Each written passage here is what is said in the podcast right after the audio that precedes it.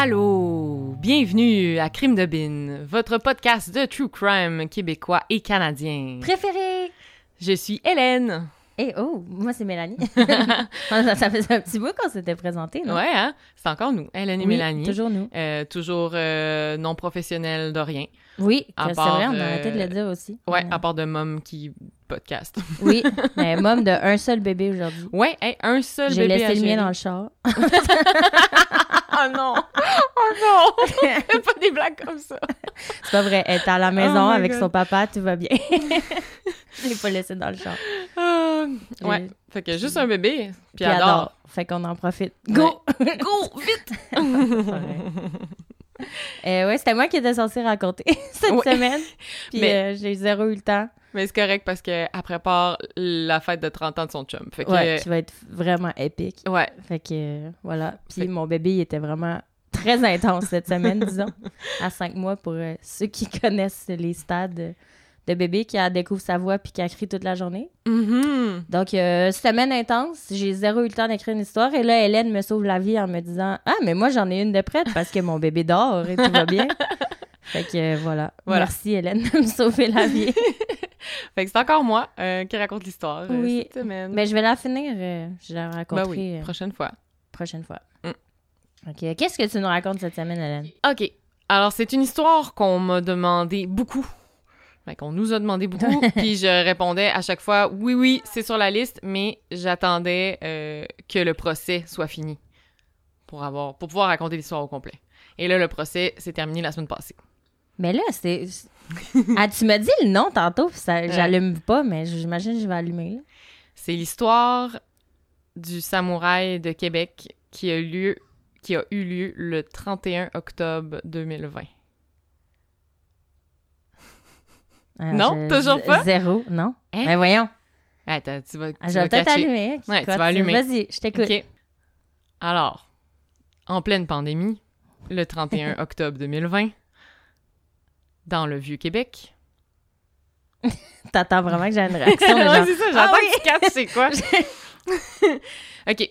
En fait, l'histoire commence pas dans le Vieux-Québec. L'histoire commence à Sainte-Thérèse. Un certain Carl Giroir, 24 ans, il quitte son appartement de Sainte-Thérèse, au nord de Montréal, et il, il prend sa voiture, puis il se dirige vers Québec, le soir. C'est quand même, euh, pour ceux qui, mettons, les, les Français, là, euh, Sainte-Thérèse, Québec, c'est un bon deux heures et demie de route. C'est pas, pas à côté. Là. Il s'arrête en chemin pour acheter une boisson énergisante puis une collation. OK. Mais il est trop stressé, il finit par pas manger sa collation puis seulement boire sa boisson énergisante. Ah oui, parce que ça déstresse vraiment. ouais, c'est Je suis stressée, je vais prendre un Red Bull. Tout le monde connaît ce truc. À 22h16, il arrive à Québec, il gare sa voiture devant le château Frontenac, OK. emblème de la ville de Québec. il est vêtu complètement en noir, style ninja samouraï, avec un, un genre de masque médical noir. OK. On est en pandémie, tout le monde porte des masques. Et un katana à la main. Un sabre japonais. Ouais. Il sort de sa voiture. Il voit un homme, Rémi Bélanger. Et il s'élance vers lui, prend son sabre et lui donne un coup sur, sur la tête. Euh, L'homme, ben Rémi, au début, lui, il pensait que c'était une blague. Et c'est le soir de l'Halloween, là. Ben oui. Tu vois un gars avec Genre, un sabre qui a l'air un peu samouraï. tu- tu- lui, il pensait que c'était une blague. là. Il l'a vu s'en venir. Il a comme voulu rire un peu. Uh-huh. Puis finalement, il s'est fait frapper par la katana. Il est tombé par terre, complètement surpris. Le tueur, il compte. Ben, le- l'homme, il continue à, à s'acharner sur lui. Puis là, Rémi, il se débat, puis il réussit à s'enfuir, puis à comme grimper dans la fontaine qui est devant le, le château Frontenac, à la place d'armes. Puis là, à ce moment-là, euh, Carl Giroir, il, comme, il, il, il perd l'attention de Rémi, puis il voit une, une autre, euh, un autre homme passer. Fait que Rémi a le temps de s'en- de s'enfuir. Euh, il s'enfuit, mais il va avoir trois fractures au crâne, le larynx coupé et plusieurs autres lacérations. Aïe, aïe. Mais ouais, que je connais pas tu cette connais histoire-là. pas cette histoire-là? Non. T'étais- T'étais où le 31 octobre 2020? Je suis enfermée chez nous, probablement. je sais pas, je connais pas cette histoire-là. Mais non! L'attaque au sabre de Québec? Non, zéro. Ben voyons. Je te jure. Mel, tu t'habitais sous une roche. J'ai probablement. Mais 2020, de toute façon, c'est comme. Dans ma tête, ça a juste pas existé, 2020, comme plusieurs personnes. Ouais. C'est une année. Mais genre, tu venais de déménager, je pense. Ah! Fait que t'étais dans tes boîtes. Oui, c'est vrai. T'as pas ouvert la télé. Non. ah, ben oui, c'est vrai. Je suis déménagée Ouais. le 26 octobre Ouais, c'est ça. 2020. Eh oui, c'est ça. C'est là que t'étais. T'étais sous tes C'est- boîtes. J'étais dans mes boîtes. OK, excusez. À zéro. Ben voyons que je connais pas. Mais d'habitude, ma mère m'en parle, mais... En plus, c'était à Québec. Parce que les deux, on vient de Québec, on Ouais. rappelle. Nos familles sont là. OK. Ah, c'est... Mais c'est complètement fou. C'est comme là, c'est pas fini, là. Fait que là, Rémi a réussi à se sauver. Mais c'est ça. Mais là, Carl, son attention s'est détournée sur François Duchesne, 56 ans, qui faisait juste une petite promenade dans le Vieux-Québec, ben peinard. Il fonce sur lui avec son sabre. Malheureusement, François va mourir sur Oh. place de ses blessures. Ensuite, il se dirige vers la rue du Trésor. Tu sais, c'est la petite rue euh, avec Ouais, plein de peintures, là, ouais. devant le château Frontenac. Euh, Puis là, sur sa route, il croise deux amis français, Pierre Lagrevol et Lisa Mahmoud, qui étaient sortis pour prendre des photos. Des... En- Des photos du... Ouais, genre... Ben, c'était des Français qui habitaient comme... qui étaient venus habiter au Québec. dans le OK, fond. qui habitait Mais c'est quand même... Ils sortaient prendre des petites photos euh, qui au du Vieux-Québec. Ils s'en retournaient vers chez eux après avoir pris des photos. Puis Lisa, elle, elle raconte que quand elle a vu Carl Giroir arriver comme un genre de ninja, elle dit qu'elle elle pensait que c'était une blague aussi, là. On elle- est le 31 Ah, c'est ça, octobre. Fait qu'elle y a comme souri, tu sais. Elle était comme « Ah, Ah, il vient. Ah. c'est drôle, tu sais. Ah oui. Mais finalement, le, il les surprend, il lève son sabre et il frappe euh, Pierre sur la tête Ben et au cou. Là, celui, le- lui, il tombe par terre. Lisa, elle essaye de le repousser. Fait que le Carl, il se retourne, il s'en prend à elle. Elle tombe par terre, elle reçoit environ six coups de katana pendant qu'elle est au sol. Elle se débat, elle réussit à se relever. Mais là, il la coince contre le mur, puis il continue à lui donner des coups de couteau, ben de katana. Euh, elle va recevoir environ 14 coups de couteau. Merde, de sabre. Ah, puis ben voyons elle donc. dit le euh, elle dit il a essayé de me transpercer le ventre puis j'ai enlevé le sabre de moi et là Elle a survécu? elle a survécu puis là en fait il était comme à veille d'y donner genre le coup final là, comme elle était vraiment euh, et là Pierre lui qui était comme encore par terre puis il savait pas comment l'aider il a juste crié de toutes ses forces pour comme attirer l'attention du tueur ça a marché fait que là il s'est retourné puis là les deux amis ont comme réussi à se sauver C'est tellement un bon réflexe. Ouais. T'es comme, je peux rien faire, Ouais. je vais utiliser ma voix. Ouais. Wow. Il disait genre, il voyait, là, il était comme les derniers coups qu'il donnait, là, c'était pour embrocher, là. Comme. Ah, Il la, Et- il la tuait drette là. Ouais. Fait que là, les deux amis ont réussi à se sauver, puis euh, un, un peu plus loin, il y a comme euh, des, un couple qu'ils ont, qu'ils ont vu, puis ils ont appelé le 911. euh. Attends, ont- t'as-tu dit, il était quelle heure? C'était-tu le soir? Ouais, c'était le soir, genre vers 10h30, là. Ok, fait qu'il fait noir peut-être. Ouais. Puis il y a pas tant de monde. Non, c'est la pandémie. A En- pas ah, tant de monde, tu sais. Ben, L'Halloween n'était pas trop célébré en 2020. Ben oui. là. Mais j'ai, parenthèse, le katana, là, c'est un couteau, mais, C'est comme un gros sabre. mais il, ça veut dire- comment ça, il peut donner des coups sans couper? Ben, il coupait, là. Ben, t'as- t'as- le premier, a reçu un coup à la tête? Ouais. Il devait saigner de la tête. Il devait- je ok, ça confirme. ok. Ouais, ouais. C'est pas comme un bâton, c'est vraiment un couteau. Ouais, c'est ça. Excusez, C'est je vraiment, connais- c'est je- vraiment connais tranchant. zéro là. ça. Ben, non, je connais pas trop, mais. C'est ok. Aïe, aïe. Euh, fait que les deux survivent. Euh, Lisa va avoir de nombreuses opérations, par exemple. Puis, ils disent qu'ils ils ont comme. en- ils l'ont même entendu rire pendant l'attaque. C'était comme vraiment whack. Ah. Ensuite, ils se dirigent euh, vers la rue des Remparts. Fait que là, il était rendu à peu près euh, 22h40. Suzanne Clermont, 61 ans, elle, elle habite sur la rue des Remparts, puis elle décide de sortir fumer une cigarette juste devant chez elle.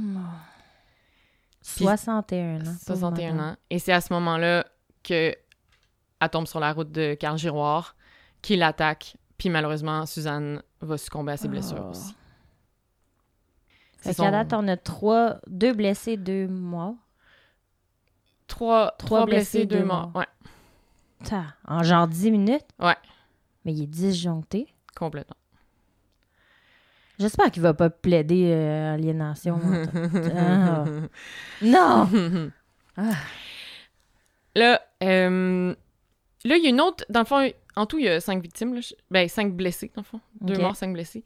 Euh, et là, le quatrième blessé, on connaît pas son identité. Euh, dans les articles de journaux que j'ai lus, ça disait qu'il voulait pas. Il voulait pas révéler son identité, dans le fond. Fait qu'on sait pas c'est qui, puis j'ai comme pas lu de détails beaucoup de ce moment-là, mais dans le fond, c'est sur la rue des Remparts, il a croisé le chemin d'un- d'une autre victime. Puis apparemment que cette victime-là aurait comme tiré des coups de, de fusil à plomb pour faire peur OK. au, euh, au tueur. Puis, puis cette personne-là s'en est, sau- s'en est sortie. Mais je j'ai pas de détails plus sur, sur ses blessures. Ou, euh. Puis finalement, euh, il s'en prend à Gilberto Porras, coin de la rue des Remparts et Sainte-Famille, qui reçoit un coup à la tête. Mais il dit heureusement, dans le fond, la lame, elle a comme glissé sur son crâne. fait que ça y a pas défoncé le crâne, ça a comme glissé. Il a pas fait ça assez fort, genre? Genre, mais c'est quand même dégueulasse. de la grosse C'est quand même une grosse là. blessure, quand même, là. Tu sais, ça a dû Ben saigner oui. tout, mais au moins ça a pas comme atteint son Puis il a cerveau. là. survécu. Ouais. Wow. Il était comme, était sûr que ça avait atteint son cerveau, mais Ben, non, c'est ça avait comme glissé un peu. comme. My God. Là, pendant ce temps, la police est alertée à 22h28. là. Fait que, tu sais, mettons, il s'est garé à 22h16. Puis, comme, fait qu'à E28, la police a été alertée. Euh, fait qu'il se pointe sur les lieux. Il découvre rapidement le premier corps devant le château Frontenac, le deuxième corps euh, sur la rue des Remparts. Parce que le trajet est pas très long, là. Non, c'est ça, c'est vraiment C'est très proche. proche, ouais. Vraiment, vraiment. Fait que là, la ville est en panique, là. C'est ça. Moi, ce soir-là, je textais avec mes amis, avec mes beaux-parents, puis c'était comme, tu sais, le, le- c'était comme à la télé, à la radio, partout, genre, alerte, comme, restez chez vous, sortez pas de la maison. Euh, les taxis, euh, les Uber, ça il y avait l'instruction de pas embarquer personne. Parce que Ben, ben oui, ça pouvait embarquer lui. C'est ça, Ouais. tu sais. Fait que là, tout le monde le cherche. Fait que ça a pris deux heures avant de le retrouver. Fait que pendant deux heures, là, la ville est en panique. Qu'est-ce qui se passe? Avec raison, crime. Puis finalement, c'est... euh, Il était où? c'est ça. Il était rendu euh, dans le dans le port, ben genre proche de l'espace 400e, là, OK. dans le Ah, port, dans le fond. Oui, il est descendu. Puis c'est euh, un agent de sécurité du port de Québec, justement, qui patrouillait en véhicule, puis qui l'a vu. Puis, en plus, euh, je pense que c'est l'ami... Un ami de... Le frère d'un ami d'ami, en tout cas. Et tout le monde se connaît à Québec, qui a, qui a- qui a appelé la police, le fond. OK. Euh, mais c'est ça, fait qu'il était, il était en- en- dans son char, puis il y a comme... Ben, en fait, il était deux dans le char. Tu, tu- tu peux trouver sur Internet la vidéo des deux gars qui sont comme... Hein? Fuck, fuck, c'est lui! C'est lui, c'est lui! Ok, retourne, retourne, retourne! Puis genre, genre... Oh my God. Et genre, il le spot dans un buisson, puis apparemment qu'il avait juste comme planté le, le katana devant lui, genre, comme dans le sol. Puis il genre, il bougeait pas? Ouais, il était bougeait caché. OK. Fait que ça, c'était vers 1h du matin, dans le fond. Fait que c'était près de la rue Abraham-Martin, euh, l'espace 400e. Fait que là, tout de suite, il appelle, euh, il appelle la police. La police s'en vient. Puis euh, là, Carl, il a pas, il a pas résisté du tout. Il s'est même, il s'est couché par terre, il a mis les mains dans son dos. C'était comme, OK, c'est fini. Puis en fait, ils l'ont ramassé, puis comme il tremblait, là, il était comme en hypothermie, parce qu'il était pas, il était genre en t-shirt, là, puis c'était l'Halloween, là, il faisait fret, là. Ouais, il faisait froid. Fait qu'il était comme un peu en hypothermie. Fait qu'il l'amène Parce qu'en deux heures, s'il était à l'espace 400e, il est pas allé loin, là. Non, c'est ça. Fait qu'il s'est juste comme caché. Je pense qu'il est resté Parce là. que, ben, pour ceux qui savent, le, le château Frontenac, c'est comme en Haute-Ville, dans le port de Québec. Ben, pas dans le port, mais en haut. Il faut que tu descendes un espèce de gros cliff pour te rendre en bas, au Ouais. port. Mais c'est genre Mais c'est vraiment pas long. là. 10 minutes de marche. Ouais, c'est ça. Genre, c'est vraiment pas loin, là. En deux Puis- heures, ça veut dire qu'il est resté immobile ça, là pendant probablement là. très longtemps. Ouais. C'est pour ça qu'il est en hypothermie. Ouais. Tabarnouche. OK. Puis la, la police aussi, ben, ils retrouvent tout de suite le véhicule qui était garé devant le château Frontenac. Mhm. Puis à l'intérieur, euh, ils retrouvent un bidon d'essence. Plein? Ah. Bilan, deux morts, cinq blessés.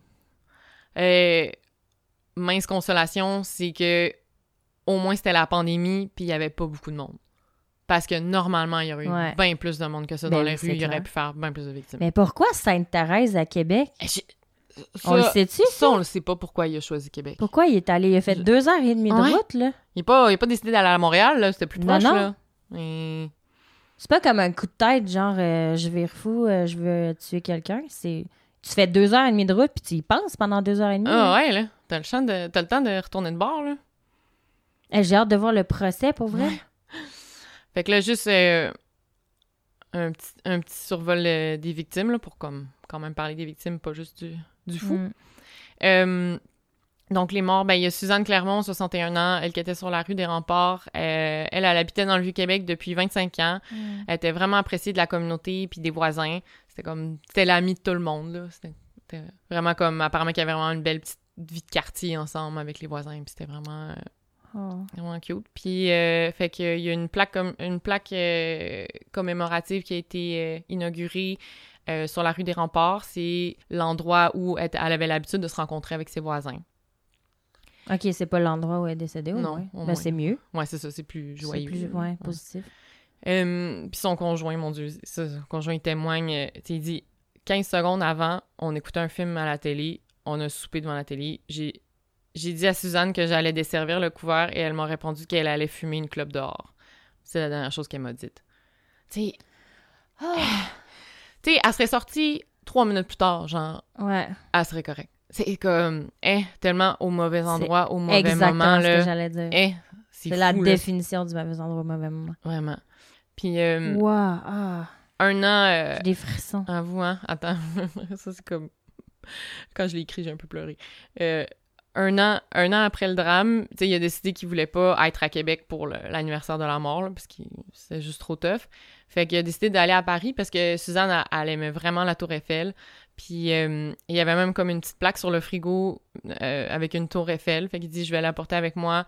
Puis le soir du 31, je vais être assis en plein milieu du champ de Mars, face à la Tour Eiffel, avec sûrement une bouteille de champagne et des amis. Je vais prendre la tour et je vais l'enfouir dans le champ de Mars profondément. J'ai des tellement cute. frissons. Oh ça me donne envie de pleurer. Oh. Hey, ça veut dire que, tu sais, c'est plate quand ça arrive à des dates comme ça parce qu'à chaque année, à l'Halloween, c'était comme, ah, Ah, l'Halloween. c'est, ah, ah, j'ai des frissons. Pauvre monsieur, condoléances. Oui, vraiment. Euh, ensuite, François Duchesne, l'autre euh, l'autre homme qui est décédé, dans le fond, lui avait 56 ans. C'était euh, le directeur des communications du Musée national des beaux-arts de Québec. Il était super impliqué dans la communauté aussi. Euh, on disait de lui que c'était un homme de culture, très rassembleur, toujours souriant, toujours positif. Puis euh, il y a un mémorial qui a été érigé devant le pavillon Pierre Lassonde euh, du Musée des beaux-arts de Québec. Et aussi un programme d'art-thérapie qui va être renommé en son nom. Wow. OK. Ouais. Fait que ça, c'est les, les morts. Ensuite, dans les blessés, ben, il y a Rémi, le premier, dans Ouais. le fond. Euh, lui, c'était un, c'est un musicien originaire de Beauport qui avait 35 ans, 37 ans au moment de l'attaque. Il a perdu quatre doigts. C'est un musicien. Un musicien. Ouais. Ah. Il a été hospitalisé, hospitalisé deux semaines, puis euh, passé trois mois au centre de ré- réhabilitation. Euh, il y a Lisa Mahmoud, dans le fond, les, les deux amis français, là, Mhm. Pierre et Lisa. Euh, Lisa, elle avait 24 ans au moment des faits. Elle, était, elle est originaire de Nîmes, en France. Euh, C'était une coiffeuse. Elle a subi plusieurs opérations aux mains, aux bras, aux épaules. Là, j'ai comme vu un témoignage de quand ça venait d'arriver, qu'elle elle voulait continuer à travailler comme coiffeuse, puis euh, après beaucoup de réadaptation. Mais par exemple, après ça, j'ai vu un article plus récent qui disait qu'elle pouvait plus utiliser ses mains pour coiffer. Oh my God. Puis euh, elle dit qu'en tout cas, quand, pas longtemps après les faits, elle dit qu'elle voulait rester à Québec, puis euh, qu'elle aimait la ville malgré tout, puis qu'elle voulait pas vivre dans la peur. Puis euh, Est-ce que t'es encore ici? On ça, c'est ce qu'elle dit juste après les faits, fait que je sais pas si aujourd'hui elle est encore ici. Puis euh, son ami Pierre, lui, euh, est originaire de Saint-Étienne en France, puis il avait 26 ans euh, quand c'est arrivé.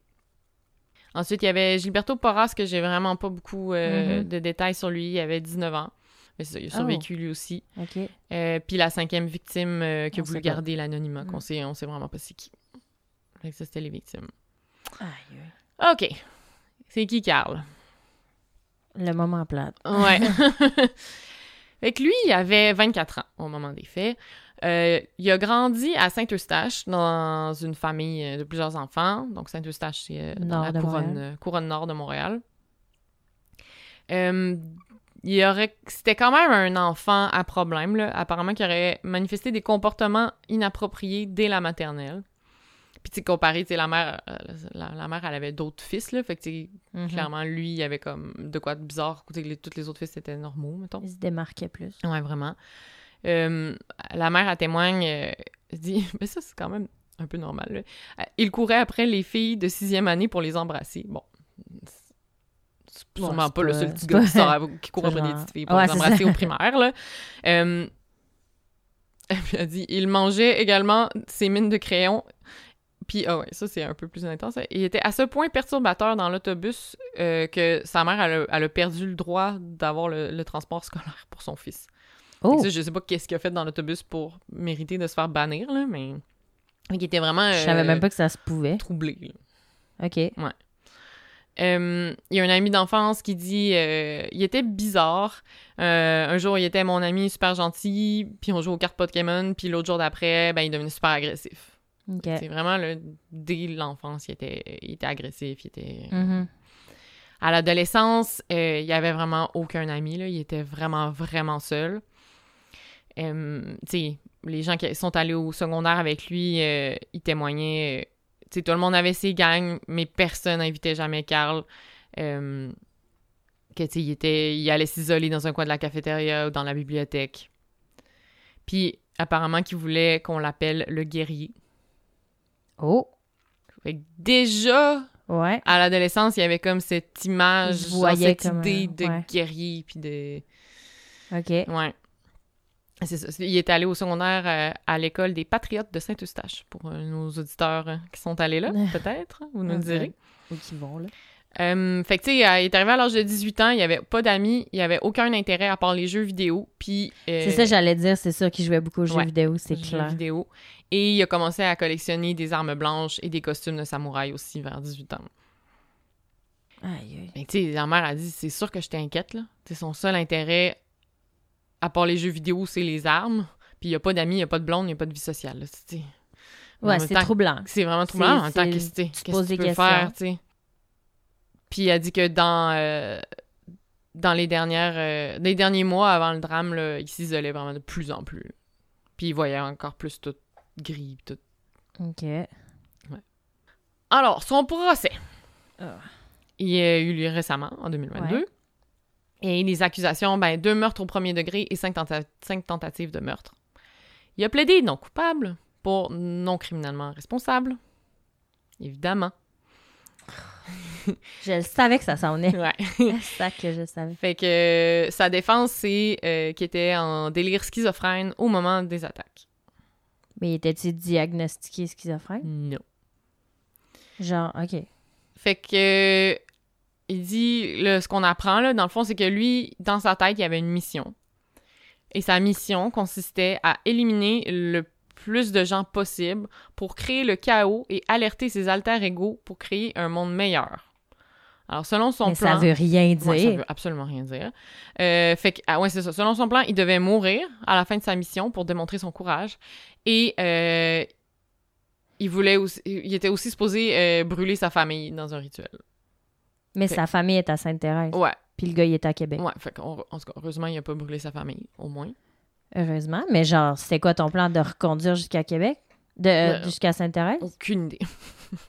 c'est vraiment, vraiment whack. Mais il n'y a rien qui pas- se tient. On s'entend que c'était pas un bon plan. là. Non, non, il n'y a rien qui se tient dans son truc, là. Non. Oh, j'espère qu'il est reconnu coupable. Euh, fait que lui, euh, il disait que dans sa tête, il y avait deux Carl qui se battaient ensemble. Fait que un, le mauvais Carl, qui était obsédé par cette mission-là, euh, puis l'autre, qui, Mm. qui- qui était le bon Carl, dans le fond. Lui, c'est ça, c'est ça qui D'où le plaidoyer de schizophrénie. Ah oui, puis ça. Puis il jouait beaucoup à un jeu vidéo qui s'appelle For, Hon- For Honor, que je connaissais pas, là, mais que dans le fond, c'est des, des guerriers avec des épées, puis c'est Il tue des gens. pour l'honneur. Ouais. Fait qu'en tout cas, fait que je pense qu'il était vraiment dans ce monde-là. Il vivait tellement pas dans la réalité, il avait tellement pas de contact social que genre, je pense que sa réalité devenait vraiment... Après ça, ils disent les que les jeux vidéo, ça affecte pas les kids. Hey, Mais viens me je pense que les kids normaux, non, mais... Ben oui, mais que tu Comme- peux pas savoir que Ouais. ton kid, il est. Tu sais, Ouais. tu peux pas Mm. dire « Ah, mon kid, il est anormal, je vais pas lui faire jouer aux jeux vidéo. Mm. C'est sûr que si ton kid, il est obsédé, il a pas d'amis, puis il, a des, il, est- il joue à des jeux vidéo, je veux pas dire que c'est sûr qu'il va se déguiser en Mm, samouraï puis aller tuer des gens. C'est vraiment pas ça que je dis, mais Colin, l'idée, s'il s'il avait pas joué aux jeux vidéo autant, il, ça serait peut-être jamais arrivé dans sa, dans sa tête, cette idée-là. Peut-être s'il avait joué à un jeu vidéo, genre à Animal Crossing, ben, Ben oui, il y aurait eu une autre genre mission. Mario Bros, genre là? recueillir des coquillages. Construire une maison. Euh, Ah. Euh, alors, pour le, dans les témoins de la défense, il y avait le psychiatre Gilles Chamberlain, euh, qui, lui, lui, donc pour la défense, il dit que Carl était en proie à un délire exacerbé par le cannabis et les jeux vidéo, dans lequel il devait tuer des innocents avec un katana pour prouver son courage. Alors, selon lui, euh, Carl Giroir ne pouvait savoir que, que ce qu'il faisait était mal. Alors lui, Il faisait pas la différence entre la réalité Ouais, puis les. Fait que lui, ben, c'est l'avocat de la défense, hein, il est là Ouais, pour il est pas choix. dire qu'il était comme schizophrène puis il était en délire. Bon. Mais de l'autre côté, euh, t'as des experts de la couronne, le neuropsychologue William Potier et le psychiatre Sylvain Fauché qui ont euh, fait des tests sur, sur Carl euh, pendant les mois avant le procès. Ils disent qu'il est pas schizophrène, mais ils disent plutôt qu'il y a un trouble de la personnalité narcissique et un trouble de la personnalité évitante. Euh, fait qu'il y aurait Trouble plutôt de la personnalité évitante. évitante. Ouais. J'avais jamais entendu ça. Ça veut dire quoi? que t'évites La les choses, ouais, peut-être. T'évites les gens, les choses, les situations? Ok. J'avais Si, jamais euh, entendu. si quelqu'un qui est en psycho, euh, vous nous le direz. Tell us! ouais, On pourrait googler, mais on aime mieux On vous pourrait. demander. ouais, ouais c'est ça. fait que lui, eux, ils disent qu'il aurait plutôt développé un fantasme pour se donner de l'importance et se venger de, cette, de la société dans laquelle il se trouvait, puis dans laquelle il n'y avait pas de place, en fait. Ok. Euh, fait que, ils disent qu'ils disent il est victime de rejet, mais il vient à développer possiblement des idées assez jeunes d'être un agresseur, un persécuteur, de changer, de changer de rôle, de ne plus être victime des autres. Ça semble stimuler son sentiment de supériorité. Ça, c'est le docteur euh, Potier qui disait ça. Ok. Euh, fait que c'est ça. Dans ce monde imaginé-là, ben, Carl, il, se, il se sent supérieur aux autres, dans le fond.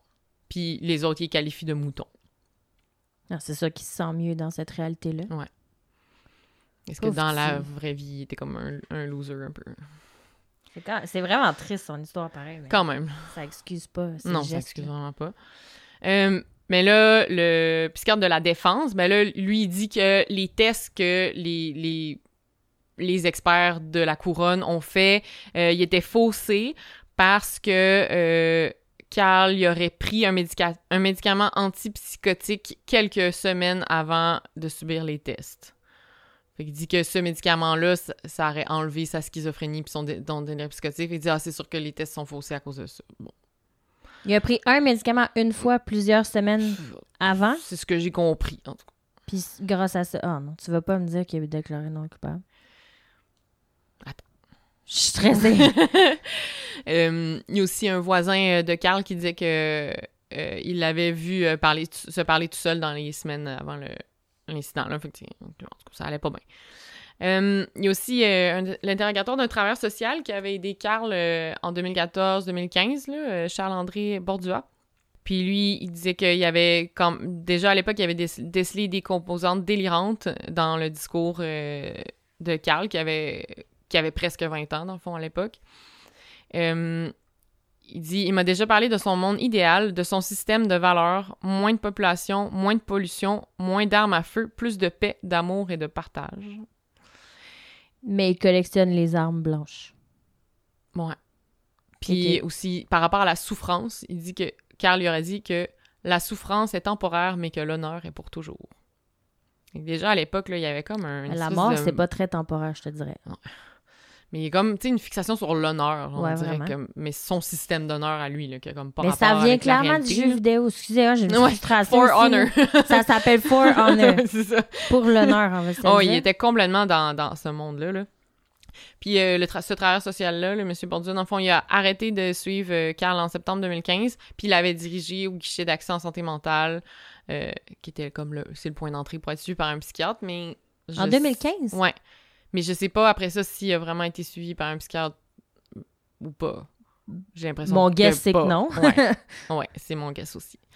Bon, après ça, euh, du côté de la couronne, là, ben, pour les preuves, ben, ça a aidé que toutes les scènes de l'attaque, pr- pratiquement toutes les scènes de l'attaque ont été filmées par des caméras qui étaient dans la ville ou chez, devant chez les gens, là. Fait que, tu sais, dans quelques médias, ben, mettons sur la presse, moment donné, t'as une vidéo, mais tu vois pas l'attaque, là, mais tu vois juste comme un, un 10 secondes où tu le vois traverser la rue en courant, lever son sabre, puis l'image à coupe, là, comme la presse voulait pas montrer l'attaque en tant que telle, mais OK, mais ils ont la vidéo. ils l'ont fait qu'en cours, là, ils ont tous vu ça, là, les- Oh! le jury, les, genre, les victimes, les, les amis des victimes, ils ont tous vu comme Oh ces moments-là. là. Ça faisait partie de la preuve. là. Puis euh, apparemment que Carl regardait le plancher euh, pendant qu'on qu'il y avait les vidéos. Puis euh, là, côté préméditation, ben, il y a deux intervenants qui ont dit que Carl y avait déjà parlé de ce plan-là, de son idée d'attaquer des gens avec un sabre en 2014. Il avait parlé ça. À, Ah. euh, entre autres à un professeur. Dans le fond, il aurait confié euh, ça dans un texte qu'il avait soumis à un professeur de français. À l'école? Ouais, Puis est-ce que le professeur a fait quelque chose avec ça? je sais pas. J'ai pas plus de détails, mais c'est ça. Fait que ça fait longtemps qu'il y avait ce plan-là. Puis apparemment que... Mais ça, ça, je pense que c'est peut-être comme au- au- aux travailleurs sociaux à- à- à- avec qui il parlait, dans le fond, là. Puis euh, apparemment qu'il aurait laissé tomber ce plan-là parce qu'il avait peur d'aller en prison. Pas parce que Pas parce que c'est mal bien. de tuer des gens. Non, parce qu'il avait peur d'aller en prison, Ok. tu sais. Et apparemment que en 2018, le soir de l'Halloween 2018, il s'était rendu à Québec puis qu'il avait comme fait le tour. Il avait scruté Il avait scruté. Genre, il, il avait comme déjà choisi ce, ce spot-là, dans le fond, le Vieux-Québec. Deux ans avant. Ouais. Euh, même quatre ans avant. 2018. 2018. de- Ah non, 2020. 2020, ouais, c'est vrai, ouais, c'est 2020, pas 2020. 2022. Mais quand même, deux ans, c'est long. Ben oui. Fait que euh, c'était vraiment prémédité son affaire, là. Et euh, son katana, il l'avait acheté quelques, quelques mois en, plus tôt.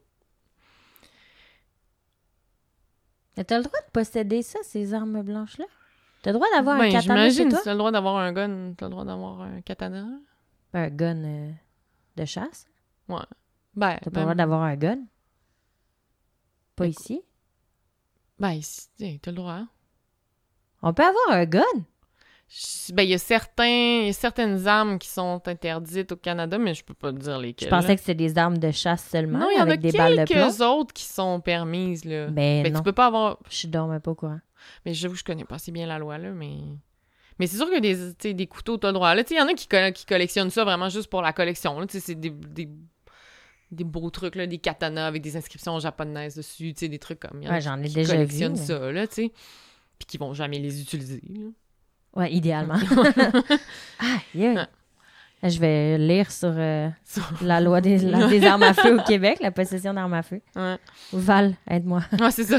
Nos auditeurs, dites-le. Dites-nous c'est quoi la loi sur les armes à feu? Euh, c'est ça, je vais m'informer là-dessus. J'étais sûre qu'on n'avait pas le droit. J'étais sûre que c'était des guns de chasse avec euh, non, il y des en a, balles de il me plomb. semble qu'il y en a quelques autres qui sont permises, là. Aïe, ok. Mm. Bébé Angela vient de se réveiller. Ouais, elle se réveille euh, tranquillement.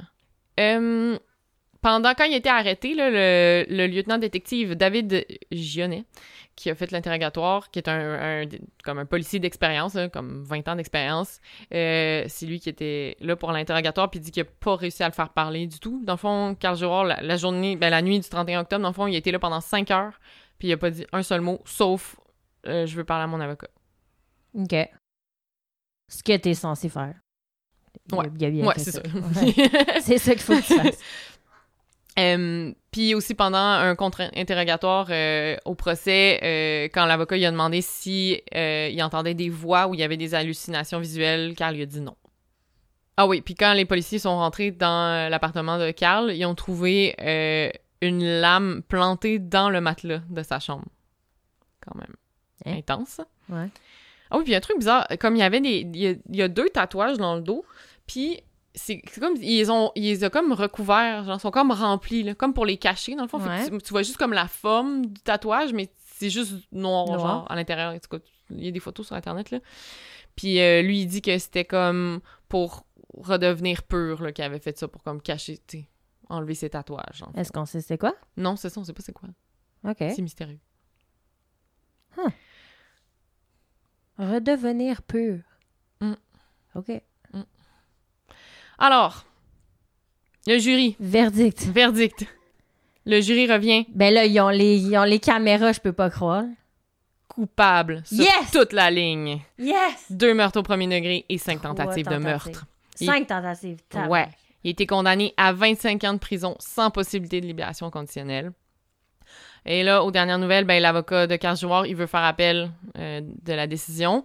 Euh, un de ses arguments, dans le fond, il dit que le, le silence de Carl Giroir en interrogatoire a été comme injustement utilisé euh, par la couronne comme argument, là. Comme pourtant, comme si, vu qu'il a pas parlé, il était conscient de ce qui se passait. En Ah, cas, parce qu'ils savaient qu'il fallait qu'ils disent rien. Ouais, c'est ça. Ah. Qu'en tout cas, lui, il dit qu'ils ont mal, ils ont mal utilisé ça comme preuve, puis qu'il aurait pas dû, puis à cause de ça, il va faire appel. Bon. OK.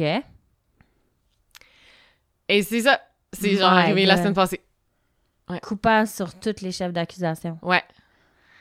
Ben, au moins, il y a justice pour les familles. Là. Je- Ouais. C'est triste pour la, la famille de Carl, mais. Mm. Colin. Ouais. Et je peux pas croire que t'as pas entendu parler de ça.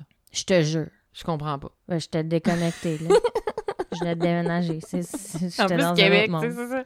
Ah, mais des fois, je fais des. Il y a, il y a des gens. Genre, je me déconnecte totalement. je vois ça. Je vis dans ma bulle. Ah, c'est ça. Mais je, on dirait que je suis contente de ne pas l'avoir su quand Ben, c'est arrivé. Ouais. Parce que j'aurais peut-être capoté un peu. Mm. Ma soeur habite dans le Vieux-Québec. Ah ouais, en Ouais. plus. ouais, Avec, tu en euh, parleras, là. C'est sûr son enfant qu'elle puis son était chum. restée cachée chez elle ce soir-là. Là. Ah, mon Dieu. Mm. Ben, je suis contente qu'il y ait justice. Oui, c'est ça. Parce que moins, souvent, ça arrive, tu sais, on en a raconté Mm. des histoires là, de, Mm. de gars comme ça qui mériteraient de, au moins de faire un peu de prison ou rien, puis il y en a qui s'en sortent avec genre. euh, Mm. Ils vont Non, dans un ça. institut, puis c'est tout. Tu sais, ça va pas bien dans sa tête, Non. clair. Ça a jamais bien été dans sa tête. Mm. Mais il était, il était conscient, c'était planifié, genre, C'est planifié, planifié, ça, planifié, là. Fait que, je veux dire, il est coupable. Pour moi, il y a pas Mm. de, il y a pas de doute, là. Aïe, aïe, aïe. Ouais. Capoté comme ouais, histoire, là. Je je suis genre. Attaque au sable dans le Vieux-Québec, là. C'était comme... Fuck. Dans le Québec? Québec! Hey, c'est comme... C'est la deuxième rien. tuerie de masse de, à Québec dans genre. 5 ans. là. D'ailleurs, oui, il va y avoir un épisode un jour sur Oui. l'attaque à la mosquée. Là. Mais, euh, mais c'est... Je, je dois vous avouer, vu que c'est comme des sujets de Québec, C'est plus tough de, pour nous parce qu'on vient Mm. de là. Puis mettons, l'attaque à la mosquée, on connaît des victimes, ben pas directement, loin, mais là. par personne interposée. Tu sais, c'est comme... C'est un petit milieu Québec, là. On, on se connaît, tu sais, le, le- Ouais. le tueur de la mosquée, on a des amis qui sont allés au, au primaire avec lui. Tu sais, c'est- c'est vraiment proche de nous. Fait que c'est comme plus... euh, plus touché à, à raconter dans ce temps-là, mais, Ouais, mais c'est sûr qu'on va le faire à un le goût de le faire. Ouais, Moi, c'est ça, je, pense à le faire, mais il faut, faut comme trouver la façon. On le fera à deux au pire. Ouais, On se, Ouais, peut-être on on se fera un co-épisode. Ouais. Euh, ouais. Ah, c'est ça. Alors, euh, J'aimerais vraiment ça savoir. S'il y en a qui se connaissent sur les armes à feu euh, au Québec, je vais lire là-dessus, mais s'il y en a qui veulent nous écrire, nous expliquer un peu, qui se connaissent mieux, moi, je connais absolument rien. Moi non plus. J'aimerais vraiment ça, ça m'intéresse de savoir. Mm. C'est quoi qu'on a le droit d'avoir. Ouais, moi aussi. Mais Ouais. je vais lire là-dessus. Continuez à nous écrire euh, Oui. sur, euh, pas juste sur les armes à feu, là, sur, sur toutes. Sur tout en général. Puis euh, là, juste vous dire, on va prendre, euh, on va Ah prendre oui. euh, des petites vacances au mois de juillet. ouais. Fait que normalement, on va être de retour le, le 8 août Oui, avec d'autres épisodes. Que- tout frais, tout frais. On ouais. va se donner une go en juillet pour enregistrer quelques épisodes. Ouais. Puis vous revenir en force en nous parce que on se prend un petit moment. off. Ouais, c'est ça. Hein, c'est l'été, faut en profiter. Ben oui, vous allez être en vacances vous autres aussi probablement. Ouais. Fait que voilà. Mais merci encore de nous écouter, puis on vous souhaite euh, des belles vacances. Puis je- on existe encore là, genre vous pouvez nous écrire pareil. là. Mhm. Ouais, même en vacances, on peut vous répondre. Oui, Ouais. en vacances on existe. Ouais. Puis euh, voilà. Ouais, alors, euh, bin vacances à tous. Eh oui, elle l'a fait. Elle l'a fait tout le monde. On l'attendait celle-là. Voilà. voilà. Bin vacances. Bin vacances. et Le on- big, le merci bin coup. il- tout le monde nous l'écrit maintenant. Ouais, hein? T'as-tu remarqué? On est en train de faire. On, on On, on quoi, est en train de se tenter. Jamais j'aurais cru. oh my god. Bon, ben, bin vacances à tout le monde, puis on se voit le, le 8 août. Oui. Bye! Bye! oui, Angela. Angela a dit bye aussi. C'est fini?